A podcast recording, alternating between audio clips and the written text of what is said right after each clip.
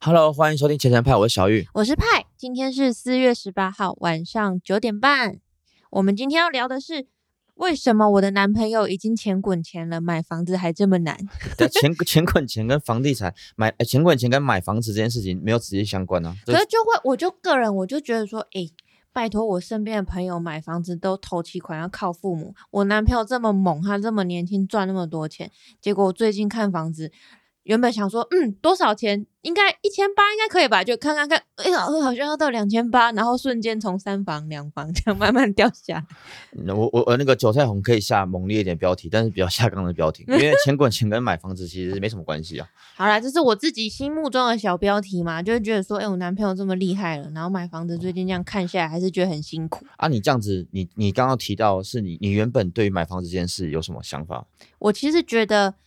呃，现在台湾的房价是一个很不合理的一个游戏规则，怎么说？就太贵啦、跟我们的薪水这样子，你觉得是合理的吗？我觉得超不合理的啊！现在如果不靠父母帮忙的话，你要真的就是靠你的薪水，然后想办法可能做一点小额投资之类的，要去弄到那个头期款，然后还要每个月去付那样子的房贷。嗯，如果没有真的薪水很高的话，大嗯部分基差不多一半以下的人都没有办法付吧。基本上没错啊，就是很多人不是常看一些农场文都会说什么不吃不喝四十年才买得起。对啊，我跟你讲，看这是真的，是不是很不合理？就是如如果如果真的是你只是受薪阶级，然后你也没有去做一些什么理财规划什么，其实真的是几乎不可能。真的不可能啊！所以你原本是完全没有想想到你人生会这么早遇到这个议题，然后开始看，哎，就是开始在了解房地产。对，我连接待中心我可能都不会踏进去，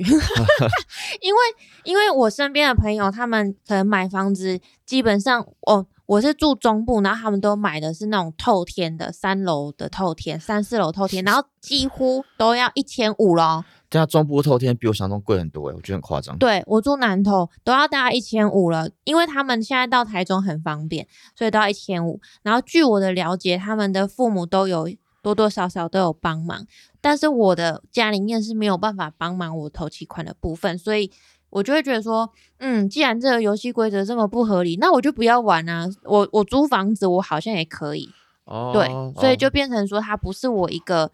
人生就是必须要去做的事情。那你从来就不会想要自己有自己的房子哦？因为有自己有房子可以做很多喜欢做的事，比如说像我，像我就很想一直想要有个家庭剧院，然后甚至是一个可以找朋友聚会的地方，或是我的游嗯戏房，或是一些很奇怪的房间，这样我一直很想要去很奇怪的房间，我画到 重点了。很奇怪的房间是什么？就是你不会想有自己一个小天地吗？然后那个小天地你可以呃用自己喜欢的方式布置，然后或是装潢，然后做自己喜欢做的事。可是像我们这样租，我们已经租，我们在一起后也租两间嘛。对其实我们租了两间，我们都不敢去做这件事，就是因为我们知道这是一段时间就要离开了，这样。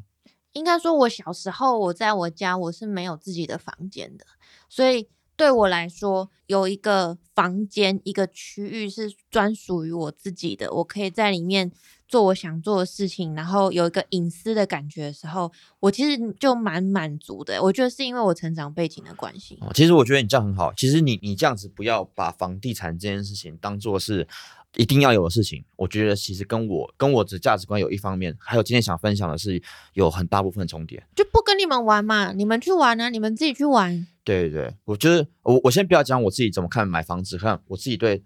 买房子的价值观这件事好了。对我觉得我们先来谈谈，就是台湾的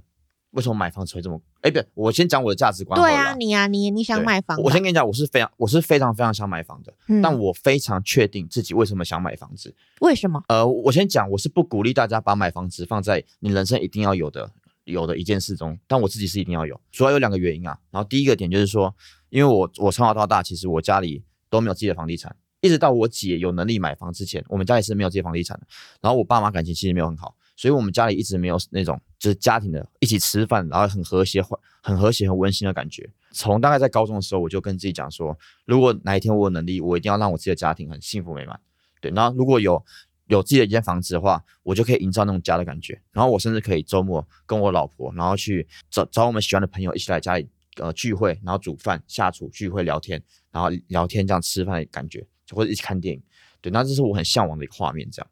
对，主要是因为这是一个你家庭那种整个营造的未来感是你的一个很明确的目标。对对，可是说说实在的，要营造这个目标，也不见得要房子，其实也不见得要，因为那是心理上的心理上的空缺。其实我如果能填补心理上的空缺的话，其实说不定我就不会这么想，对吧？可是我觉得，如果我有自己的房子，我有那种一家之主的感觉，我是觉得会更更踏实一点。对，然后再来第二个啦，第二个是其实是比较虚荣心作祟啦，对，就是一个呃，我我是一个就是怎么讲，我觉得买房子这件事情，就像你今天去做运动比赛，好，你可能今天跑了跑了一百米，你一百米你可能呃可能两分钟，然后你可能下一次跑一百米可能就是变成一分钟，然后你有拿到一个奖杯那种感觉。对我来讲，买房子就是我在为自己努事业跟职业努力打拼的过程。我买下了这个房子，代表我有这个经济能力，或是我努力到现在，我有个有个可以留住、留在身边实体的东西，然后可以给跟大家分享的东西。但我觉得它那是一个人生的成就。我我蛮 enjoy 在这种就是阶段性，然后得到一个奖杯的那种感觉。对，这是我很清楚自己为什么想买房子的的的两个点。这样。可是这奖杯好贵哦，好辛苦哦。对啊，对啊，可是刚好这奖杯不像一些奢侈品，比如说跑车，跑车是贬值的东西，不见得。可是大部分的车子是贬值的东西，它手表，手表也不见得。我讲在讲，对啊，你在讲三选。没有很多人，很多人喜欢喜欢买炫富的东西，其实都不具有保值或增值的效果。但因为我自己是比较喜欢投资理财的人，所以我会觉得说，如果我既然要拿一个奖杯，我要那个奖杯是烫金的，还要保值，它说不定还可以卖掉，可以卖更贵。对，所以我会觉得说，哎，房地产真的是一个不错的选择，它可以同时满足我两个，就是心理，呃，心里面需要被填补的空缺，这样子，对但是你不觉得这现在台湾房地产有一个乱象吗？嗯，你你觉得就是房地产真的很贵啊？真的很可怕。你知道在台湾买一个两千万的房子，那一笔钱你可以在挪威买一栋别墅哦，一整栋的别墅哦。对，那我们去挪威好不好？好啊，我其实人生的梦想是在台湾可能。呃，把自己的事业做好后，我可能就要移居了。对，只是不知道现在做这件事情到底是呃容不容易。对，还在努力当中。疫情要先赶快。对啊，你愿意跟我一起去国外吗？你还没跟我求婚啊？哈，这跟那种关系？有啊，你要把我带走哎。那如果去外面，就想说住哪里？住哪里哦？我对欧洲有一种浪漫的感觉，可是我对就是日本也觉得不错，因为上次我们去玩，我觉得很棒。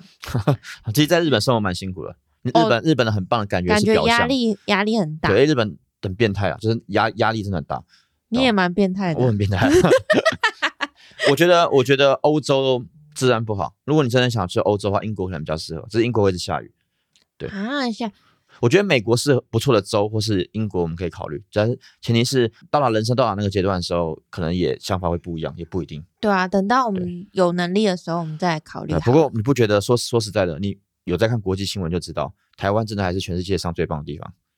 就是扯开高房价这个问题，房子真的，你看我们的疫情控制这么好，然后人人都这么的有热心，东西这么好吃。对，你觉得为什么台湾房价会这么高？我觉得就是你有跟我讲过，因为我们父母那个年代，他们赚钱很容易，但是他们不敢去冒险创，就是做一些创业的尝试，所以他们把钱放在比较。安稳的地方就是房地产，哎，说到这一堆地主，对，他们就一夜致富，只要那个地有建商要去买，哇靠，没有一夜致富了，就是不用做什么事，然后靠时间就变有钱，没有到一夜。他签完那个约，我觉得他就已经 屁股翘起来了。你刚你刚你刚刚讲的就是，其实还要把时空背景稍微讲一下，不然会惹到很多人。那你补一下。对，就是其实我们就是我们爸妈那一年代，我们爸妈那年代，那时候台湾正是一个经济起飞，那时候什么亚洲四小龙三小。我们爸妈那个年代大概是什么时候啊？一九。哇，你这样讲我真的不知道，反正就是那个年代，台湾那时候是新兴市场刚起飞。对，然后什什么一个经济体，我说我现在以总体经济的角度来说，你一个经济体，如果你是不知道我在讲什么，你就可以看过去十年的中国，或是现在的印度。好，一个新兴市场经济体在起飞的时候，其实你做什么东西其实都会蛮顺利的，只要你不要走太偏的东西。所以那时候你大家不知道有没有听过，就是那时候他们买股票都是电视打开，哪一根还没涨，哪一个股票还没涨停，你就买哪一个就会涨停，闭着眼睛赚。对，就是闭着眼睛赚，因为那时候每一家公司都在赚钱，每家公司都有吃到那个红利。对我不是说他们不努力，只是。他们那时候的成功是相对是比较容易一点的，对，嗯，可是这也造就了他们可能哎，呃，得到这些红利，赚到了一些钱，累积一些资本后，他们不像我们现在的一些，不是我们呐，就是一些很厉害的创业家或是呃实业家，他们可能有很扎实、很扎根的一些基础，事业基础或是专业能力这样子。嗯对，所以他们赚到那些钱后，他们就把那些钱拿去买投资房地产，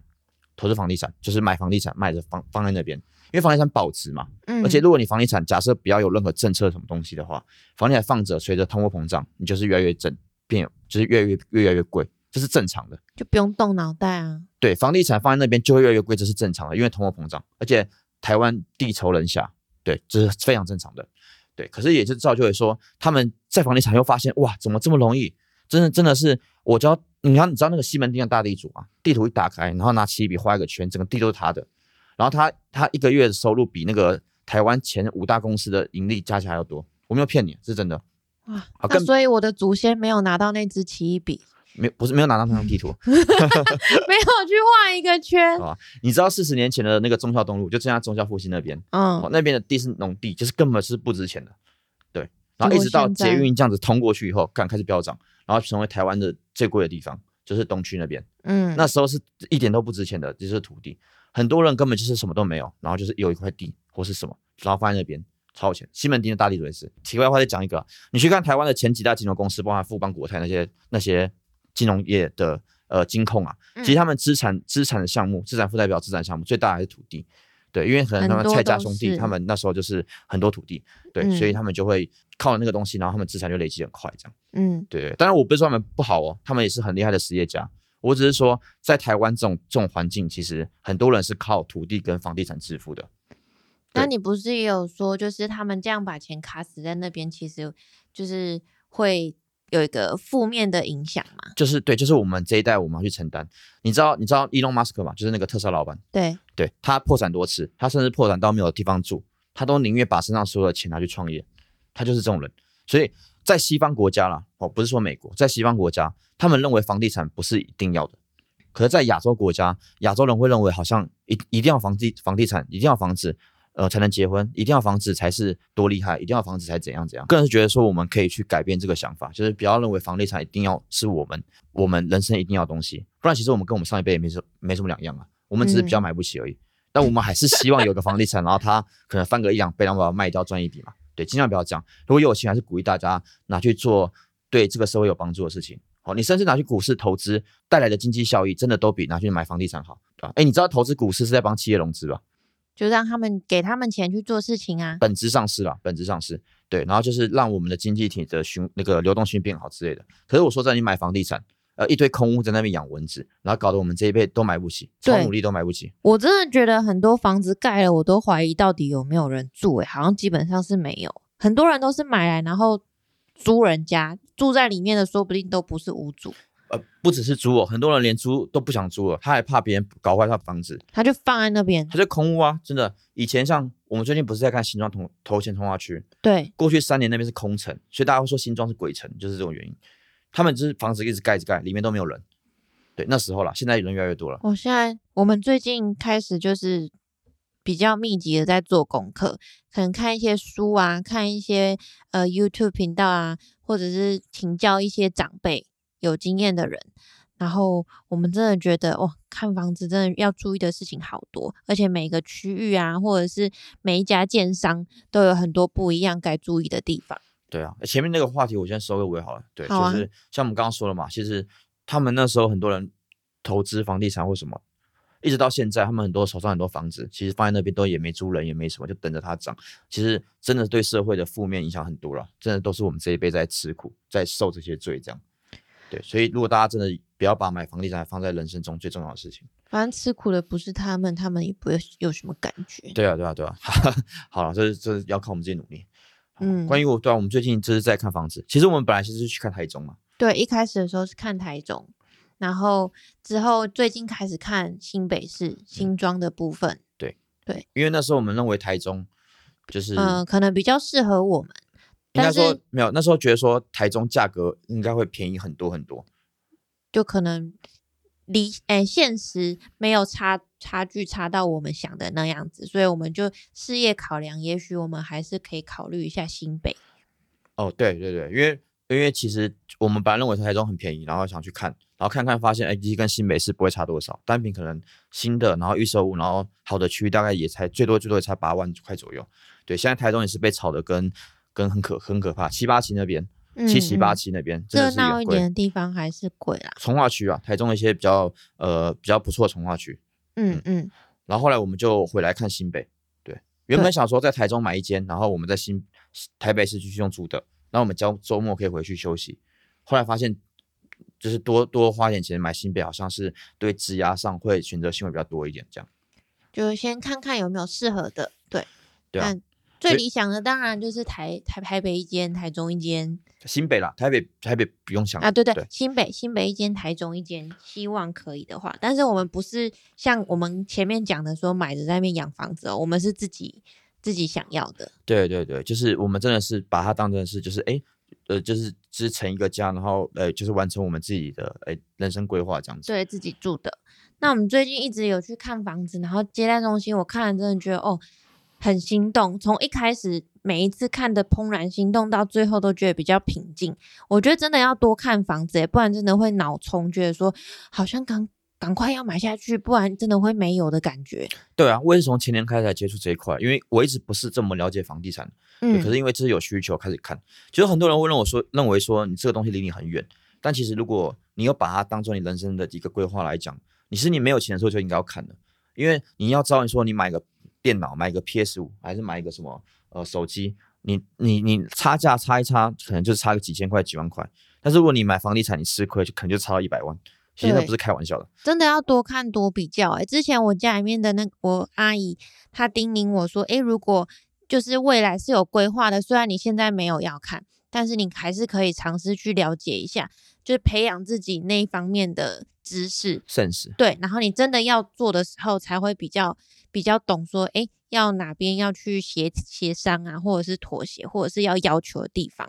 对啊，我们这样来来回回这样弄了快半年，甚至快到一年。其实从一开始选区域嘛，然后区域里面再选从化区，然后从化区里面再挑建案，就是建案，嗯，哦，也越来越懂，发现真的是蛮吃蛮吃建商品牌的。然后也就是说，诶，也看到一些很多不是这么有良心的业者，应该应该说比较急于赚钱的业者，然后跟一个跟一些真的想把房子做好的业者，其实真的差很多。那个从接待中心一直到你房子里面的建设，跟那个行销人员的素质，啊对，真的是差很多。嗯嗯嗯，对我们最近这样子，尤其是我们前天也有去看，然后真的是一个极端诶、一间就是极好，一间就是我走进去我就想要离开，就在隔壁哦，一间开价就是开四十九，然后一间开价就开六十。可是你真的走进去它接待中心，然后去了解它里面的东里面的建材或是它的感觉，你就会发现贵真的是贵的有道理，便宜真的是便宜的有道理。对，但是详细还是可能要还是要比较一下啦。我们就是当场我们的感受两家是差很多的，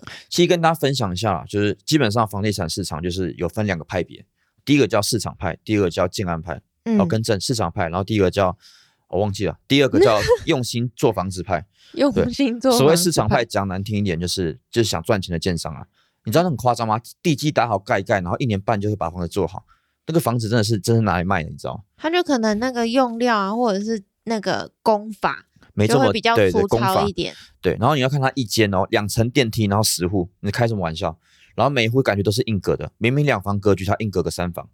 然后打打说什么打说什么，你自备款只要几十万就可以开始啦，然后什么什么什么的。对，然后样品屋的隔间可以用玻璃，就看起来好像很大。对，就是他可能会透视的一些行销手法，其实真的懂了，一看就是看得出来。对，也不是说呢不好，因为他可能就是想完完成一些年轻人真的想有房子的一个梦想。对，但是如果你静下心来好好做功课，你就会发现，如果买房子这件事未来可能它是一个很重要资产，然后你也真的有要想要一个好的居住环境，你真的是一分钱一分货，真的是一分钱一分货。但如果我觉得真的真的这件这个金额让你真的负担不起，我觉得没有也没关系啦，就是不要去硬买一个不适合我的想法就是你不要为了买而买，就这么简单，。对就不要为了买一个房子，然后就买到不适合的啊、对对对对对嗯嗯对对，像建安真建安也是建，还有建商啦，我觉得建商真的大家要做功课。像我们从台中看嘛，台中几个最有名的建商，比如说龙宝、呃联聚，然后惠宇，然后大陆建设啊，那这几个都是比较偏豪宅的。然后中间呢，可能有那个就惠宇啊，惠宇算是中上的，对，这些都嗯是名字一打出来，然后就是就感觉诶可以去看一下。对，很开玩笑。但是你要看哦，有时候乌日从日区、乌日从化区，就是高铁的附近，然后甚至一些八旗，然后有一些比较中偏下的呃建商，你可能连听都没听过，但是你去看他老板，你就知道他以前做过很多有的没的东西，然后你就会看到他做很多行销派的建案，有的没的东西你，记得我们那时候去看一个在乌日的，走进嗯去，然后那个那个那个数值感觉就是差到不行，然后我们连他的视频我都不想看，记得吗？有啊，应该说整个吧，从外面接待人员，然后还有 POP 的风格，对，然后我看到很多跟我们差不多大的人，年呃可能新婚夫妻都急着感觉好像要签约了，我就觉得真的是有点难过，就觉得他们真的不需要这么便急。宜啊，对啊，他们可能真真的不算需要。考量，我我觉得预算考量是一个点啊，但就回到刚刚讲的，就是你不要为了买而买，嗯，对，因为那个东西可能是安全的问题啊。是啊。然后如果我们不去买的话，那些建商可能就会少盖一点那种房子，好，我觉得你讲到重点了，对吧？对其实我觉得我们我们我们买方也要为这个市场负一点责任。没错，如果我们就是老子觉得你们这些垃圾太贵，老子觉得你们这些东西就盖的乱七八糟，我他妈就是不买，他们也不会卖这么贵。就像宠物一样啊，如果就是对那个什么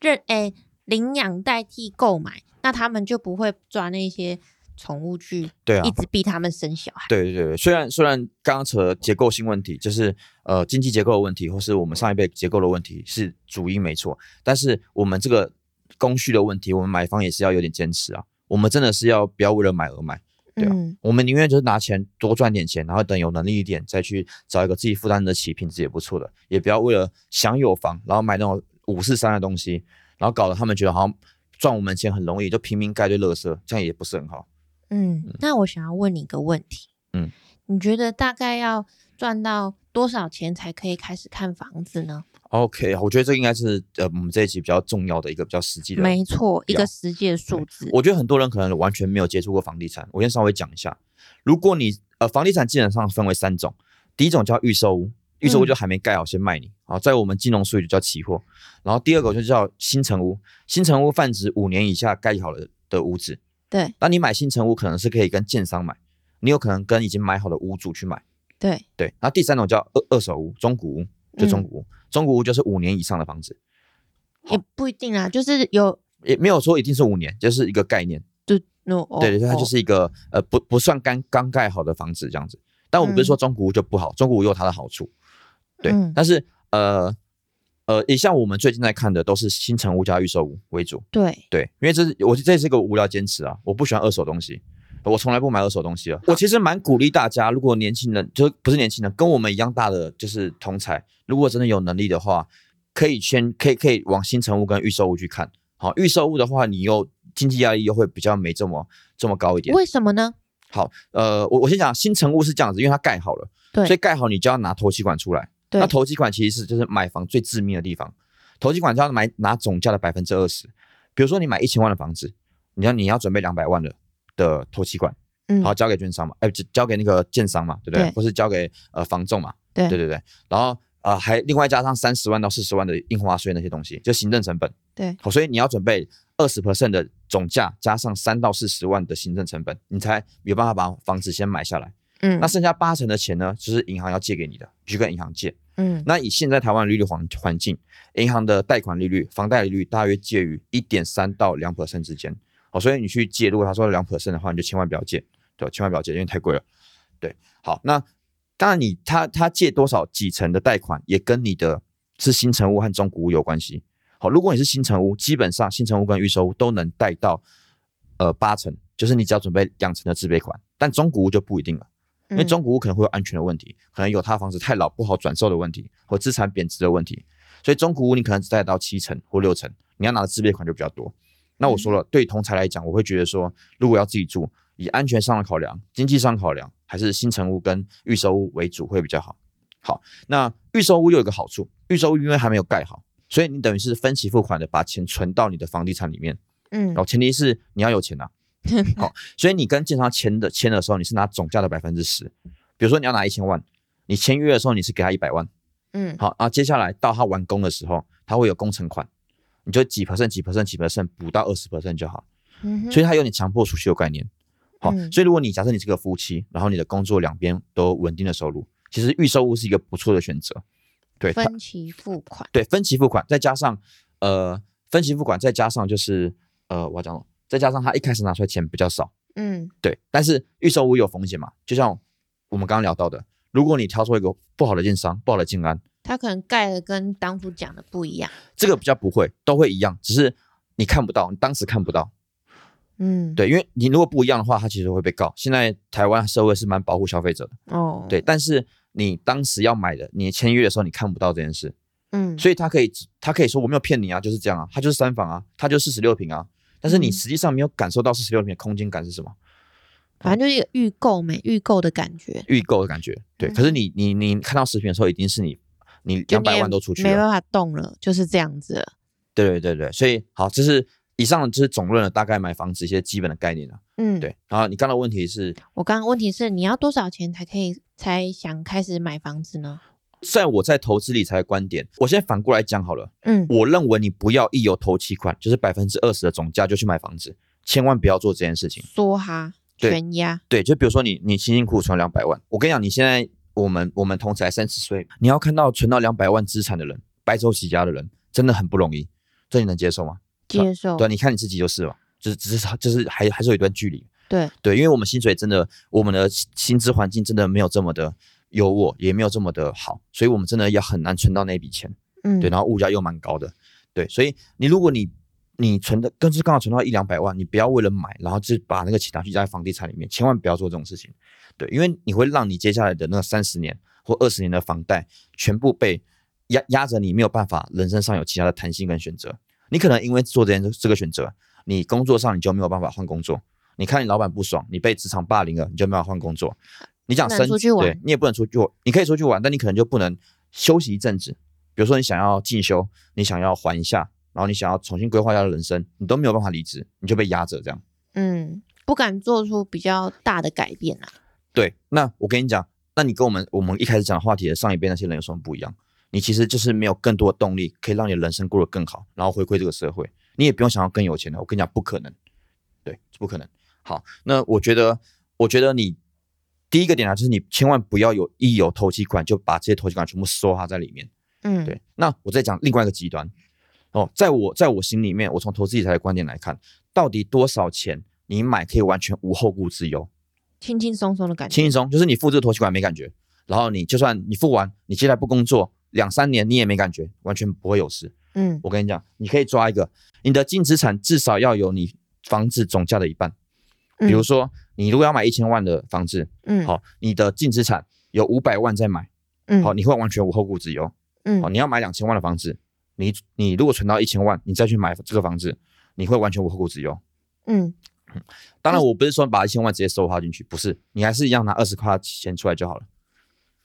怎么算的？你刚你刚那个为什么会是无后顾之忧呢？就是我们常常说，我们在不管在现金流的规划，像我们之前我教你那个现金流规划，四三三对，那四三三是什么？固就是每个月固定要花出去的钱，例如什么？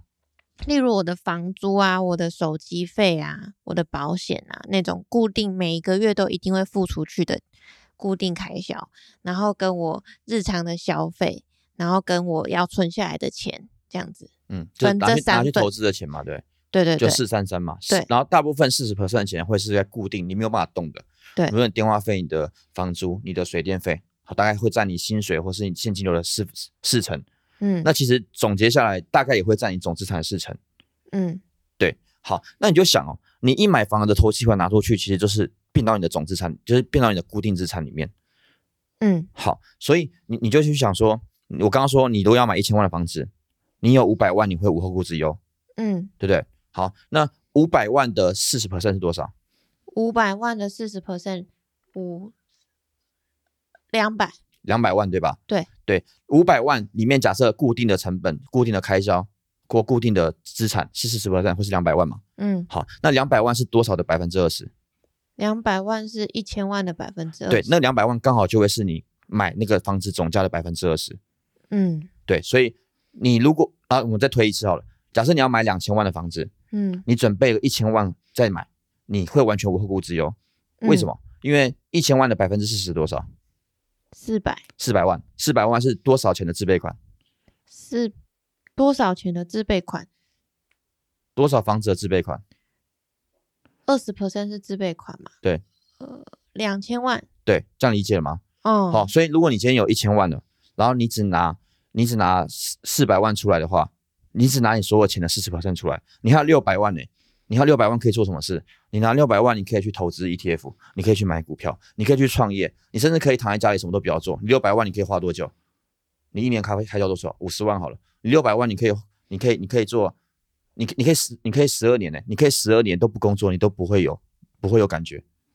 嗯，你懂我意思吧？你会完全无以你之前教我的四三三，然后放大来看这件事情。对，然后再把它折回你的二十 percent。对，反正总结来讲啊，如果你真的要让你无后顾之忧，就是最极端的状况下，你没有存到你想买那个房子那个物件的一半，你就是就就是可以再考虑。当然不是说你一定要这么极端，只是说你就可以在我刚刚说嘛，你不要存百分之二十的投机款就去买，跟无后顾之忧的极端是存到一半，中间你挑一个你自己喜欢的，你你的状况理理想的话，理想的话是存到一半啊。最理想最理想。对对对，但这不容易，这太不容易了。会让自己就是买下去之后比较没有那么有压力感。不是完全没有压力感，嗯，对，因为我们前面的论点跟价值观是说，你应该要把钱拿去做对这社会或对自己人生有意义的事情，嗯，对，所以你不能没有钱在身上，你不能嗯没有资产在身上，嗯对，但是你如果只想赚钱的角度来看，你去投资股票的收益，你做得好的话，你都真的是比买房地产还来得好，对，那你说你干那个股票也会赔钱啊，那是你的问题啊，你要继续学习。假设你想赚钱的话，你应该去学习比较难驾驭的资产，而不是就是买一个你什么都不用管就可以增值的东西。这样其实也对你人生不是很负责任，呃，也对这环境不是这么负责任。这样，我们最近在看房子都好贵哦。对啊，我们从原本那时候想说啊，随便拿点钱出来买台中，然后从一千三嘛，然后看到现在看到三千万了。因为中间不是不是我们真的很挑还是什么，就真的可能从建商啊，或者是呃它的平数啊，或者是它的位置啊、交通、生活的这也是我一个小缺点啊。我这个人不喜欢买二手，第一点。然后第二点，我不喜欢买次流次等的东西，我要买就要买最好的。所以建商对我来讲是非常重要。我原本认为差异不会这么大，是心理的感受。后来看了几家，我真的觉得建商很重要。对啊，还是有差，不然他们经营那么那么久，那么用心，对啊，还有个点就是，这比较现实一点，不过这是事实。如果你做一个比较好的房地房子，或是物件，或是社区，或是建案，其实你的邻居会好一点点，呃，水平社会水平会好一点点。平均来说，嗯，对，当然我不是说呃那些小房子还是怎样不好，而只是呃只是说，如果你你你像我们不是为了要赚钱投资，然后卖给别人嘛，我们是真的要自己住，嗯，我们当然会希望我们身边的人，你可能是层次高一点或者什么的。对，像前天那个前天那个很好笑啊，前天那个不是我们说那个很烂的建安，然后最后我就跟他讲说这些东西我都不要，然后他就直接跟我讲说，那我们顶楼老板那个那那一层的你要不要？他就开了一个超大的，我觉得很奇怪哎，竟然有这种，就是哦，这是我们平常不公开的、哦，对，他给我看了一个他们平常不会公开顶楼的，然后还有大花园，就是就一一进门进进去是先是一个露天的露台，对对对，对然后才会到你的门口。对，然后邻居就是那个进来老板，对，他说我老板就住你隔壁，对对对，不过不过这没有解决那个问题啊，那是社区的问题，就整个整个里面很怪啊。对啊对啊，不过就不要讲是哪一个，就大家去体会，多看看，多看，真的要多看看，哦，不要嗯不要怕去走进那种很很贵的贵的那个呃建案，像我们最近在投这个这个好的可以讲，我们最近在头前从化区看的是比较不错的冠德冠德，嗯，然后国浦园国美国美对。浦园的用料好像真的很不错。浦园不错，他们都盖豪宅，啊国美是盖豪宅，呃轻豪宅比较多，对，那冠德是都有，对，那这几嗯。个是我目前比较喜欢的，对对对，但是真的都真的跟附近的比起来，真的都是贵了，哦，至少三成以上，对，这是这是要考量。应该说走进去看，然后看看说，诶，那些贵的是为什么贵，然后人家都怎么做的，然后可以取舍的地方是哪边，然后再找到自己适合的。对，然后实价登录一定要学会看，好，实价登录不懂的就上网查实价登录是什么。总而言之，现在政府规定，你买房子的成交价一定要登在实价登录网站，那很多网站都会帮你整理出来，那附近的实价登录多少很重要。还有还有一个很重要，如果你想确保你买的那个区域的房子是保值的话，你要看这房子的刚需，刚需就是说它有潜在需求，也就是五九一的租屋网，看这个房子租屋的价钱有没有掉，或者这个这个房子它也到底有没有在租这样子，对你还可以保证你买的地区是有刚需的。刚需啊，这个部分我还没想到、诶哦，就呃，因为你你想的是好不好嘛，我想的是它有没有保值或增值的空间。嗯对对对，就是因为因为我是做投资的，我不想我我不想要我不想要买贵，你知道吗？嗯，对我可以它我可以它我可以它不要涨，没关系，因为我自己要住，对，我也我也没有打算要卖，但我不想要跟别人讲说我买贵东西，我觉得那就是好像我买股票买贵一样，就觉得超没面子。对，哦除非是豪宅，豪宅的话我就可以跟炫耀干我买一亿，但不可能嘛。对，就是就是这样子啊。反正我们现在还在寻寻觅觅啦，还没有下决定，但是就一直持续的在做功课，希望我们可以有一天找到适合的，最近那个不错啦，如果因为他们还没开价给我们嘛，因为他才刚开始。对，可是他如果开价，如果有我如果我谈得到我心目中的那个，我就应该会去买。对，因为我觉得就就真的很想要自己的房子啊，就是我刚刚跟你讲，那是我自己人生好像一个奖杯一定要有，然后我自己想要想要真的是有自己的环境，然后可以招待我真的很喜欢找朋友或是一些我喜欢的人来我们家去聚会之类的那种感觉，对吧、所以我一直很想完成这个梦想，这样。嗯嗯但还是不要急啦，我们再多多多看看，对对对对对，等它价钱开出来再考虑一下吧。我们还是有理性的，对，还是好吗？我会帮你，我会帮你踩踩刹车。哎，你那天一直重复那句话是什么？啊，冲动是魔鬼，冲对动是魔鬼。他一直看完房子很怦然心动，然后一直说冲动是魔鬼，他，一直这样重复，好吵，吵死了！你看他多兴奋。哎，我想到我们没有聊格局，哎格局，格局，我们要不要点几个我们我们的功课的 key？我们其实主要就是呃，大概看大概四十五平不左是不是，我右，说好的格局大概会长这样。好的格局大概会长怎样？你要怎么讲？我点点几个好，第一个格局要方正，格局要方正，然后柱子不要在里面，柱子不要在里面。最好都在外面。对，其实你平面图柱子要看一下，不要在里面。然后第第三个是通风要好，对。然后三房如果没有双面采光，绝对不要买，切切记，因为三房如果没有双面采光，它一定不是角落间，不是角落间，通常都是硬隔出来给你送你的。哦，啊，对不起，更正啊，两面采光啊，哎，两面采光是双面采光，我在讲三小。对你累那个了，好，这是双面采光，三房一定要有双面采光。如果你三房没有双面采光，基本上大部分都是硬隔出来给你的。就是那种很小很小间的房。对，两房你要考虑你的客厅的那个采光跟你的第二间的那个采光是不是贯通的，会不会被遮住，这蛮重要的。然后最后一个最重要的是我最 care 的，厕所有没有通风？对啊我虽然现在很多厕所它的浴卫浴的的那个抽风的抽风很好，对，但是如果厕所有有对外窗窗的话，或者对阳台窗的话，其实还是通风会比较好这样。对，稍微，然后我们自己可能再看一下，说，诶，方不方便我们之后，诶，想要做工作区域的格局，基本上我们就是三房嘛，然后一个房间打掉或两个房间打掉。对对对对，最理想当然就买个两大间，然后打掉嘛，对不对？最理想是也是跟那个销售人员说，啊，就是 A、B 两个一起买了，我把它打掉就好。你直接开价给各哦好位理解。想哦，好想想哦，不然我们我们第二间台中的就这样搞了，我们存多一点钱，一次搞一个搞一个漂亮的，然后这样打掉。我们不要买豪宅，我们买那种不错的建案，然后小的两间两间三房的打掉，六个房间，然后四个厕所。疯掉！你要你真的要叫人家来扫哦，我不要扫。好了，不要这样鼓励大家买，鼓励大家就是买很多房地产，不要就是买一间自己住住就好了。你是要怎样分房我第二间？是要给我家人住的，嗯，对，我要买你名下，然后给我家人住的，对，因为我承诺他们的。对嗯对，，好，就是这是我自己的一些梦想，对吧？因为我姐也是嘛，她买一些房子给我妈妈，就是我觉得很崇拜她，然后我也希望哪一天可以跟她一样离开这样。嗯，对对对对，好啦，好啦今天就大概这样子吧。好了，希望大希望大家希望大家就是哎，可以大家一起为买房这个哎这个里程碑努力，但千万不要把它当成人生梦想，好，不然真的很蛮悲哀的。要多 看看，多选，多选选这样子。好了，谢谢谢谢大家，拜拜。拜拜。